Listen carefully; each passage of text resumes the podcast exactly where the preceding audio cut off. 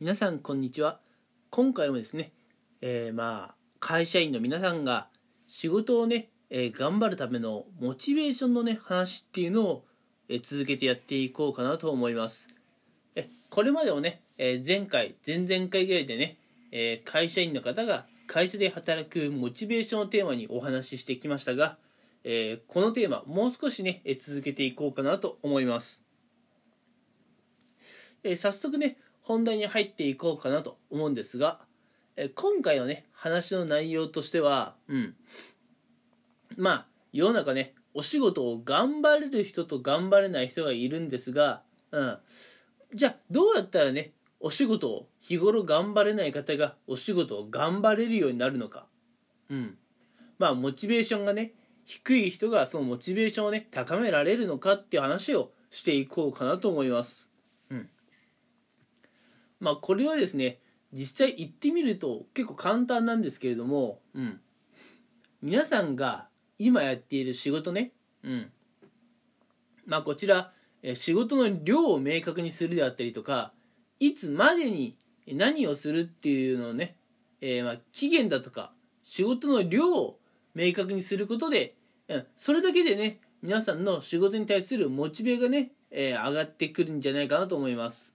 うん仕事をする上で何が一番最悪かと言いますと、うん、自分の手元にどれだけの仕事量があるのかわからない、うん、今自分が抱えている仕事っていうのはいつまでにやらなければいけないものなのか。この辺がね全然わからない状態で仕事をやる。これが一番最悪です。なぜならこれは終わりのないマラソンをしているようなものなんですよ。うん。終わりのないマラソンはとにかく辛いです。うん。もうね、息切れひどい、えー、心臓も痛くなってくるでしょう。うん。足だってね、疲れてくるはずです。うん。でもね、ゴールが明確に存在している、そういう、まあ、マラソンであれば、うん。まあ、マラソンですからね、息切れもするでしょう。心臓付近が痛くもなるでしょう。足も重たくなってくるでしょう、うん、でもゴールがあればね、うん、あとどれだけ頑張ればいいとかね、うん、そういうのが明確にわかるはずです。なのでゴールが明確になっているか明確になっていないのかこれだけでね、えー、まあ仕事に対するやる気というものが全然変わってきます、うん、別にねえー、これは会社員だけに言えることじゃないんですよ。うん。学生の皆さんもそうです。うん。例えば、例えばね、うん。まあ、中学受験、高校受験、大学受験のための勉強。うん。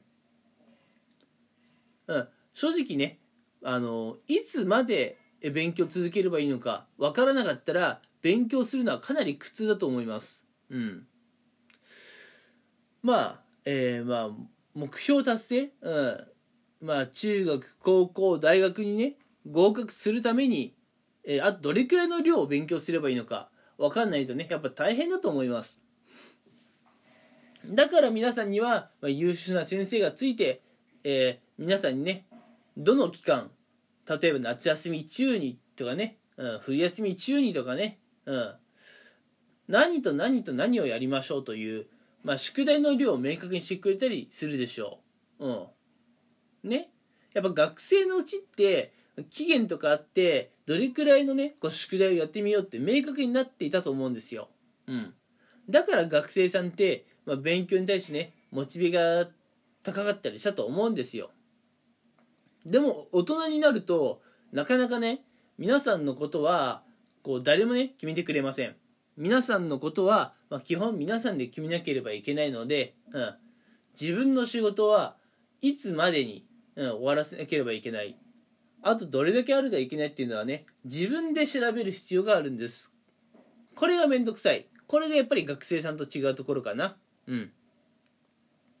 なので、えー、まあちょ繰り返しにはなっちゃうんですが、えー、仕事のね量であったり期限っていうのをしっかり自分で明確にしてから作業をやらないと本当にね終わりのないマラソンをすることになってしまってかなりしんどいです。これではまあゴールが見えなくていつまで仕事をやればいいんだろうということになってしまうので仕事に対するモチベが、えー、上がってくるわけがありません。なので、えー、仕事に対するねモチベーションが低い方はまずしっかりゴールを見定めるということをやってみてはいかがでしょうかと。うん。っていうかねやってみたらいいんです。うん。今回お話ししたい内容はこれだけなんですね。うん。はい。あのー、もう本当に今日でお話しすることはこれ以上ありません。そんな難しい話じゃないです。皆さんが持っている仕事うん。どれだけの量あるのか全量をはっきりさせましょう。いつまでに終わらせなければいけないのかあ期限ね。これを明確にさせましょう。まあしっかり一回スケジュールを組んでみることで皆さんのね仕事に対するモチベーションっていうのがね高まってくるはずです。はい、えー、一回ねこれも、えー、騙されたと思ってやってみてください。うん。仕事ができる人はねちゃんとこうスケジュール感とかを、えー、もう見定めているはずです。はい。ということでね今回はこの辺に、しておきたいなと思います。最後まで聞いてくれてありがとうございました。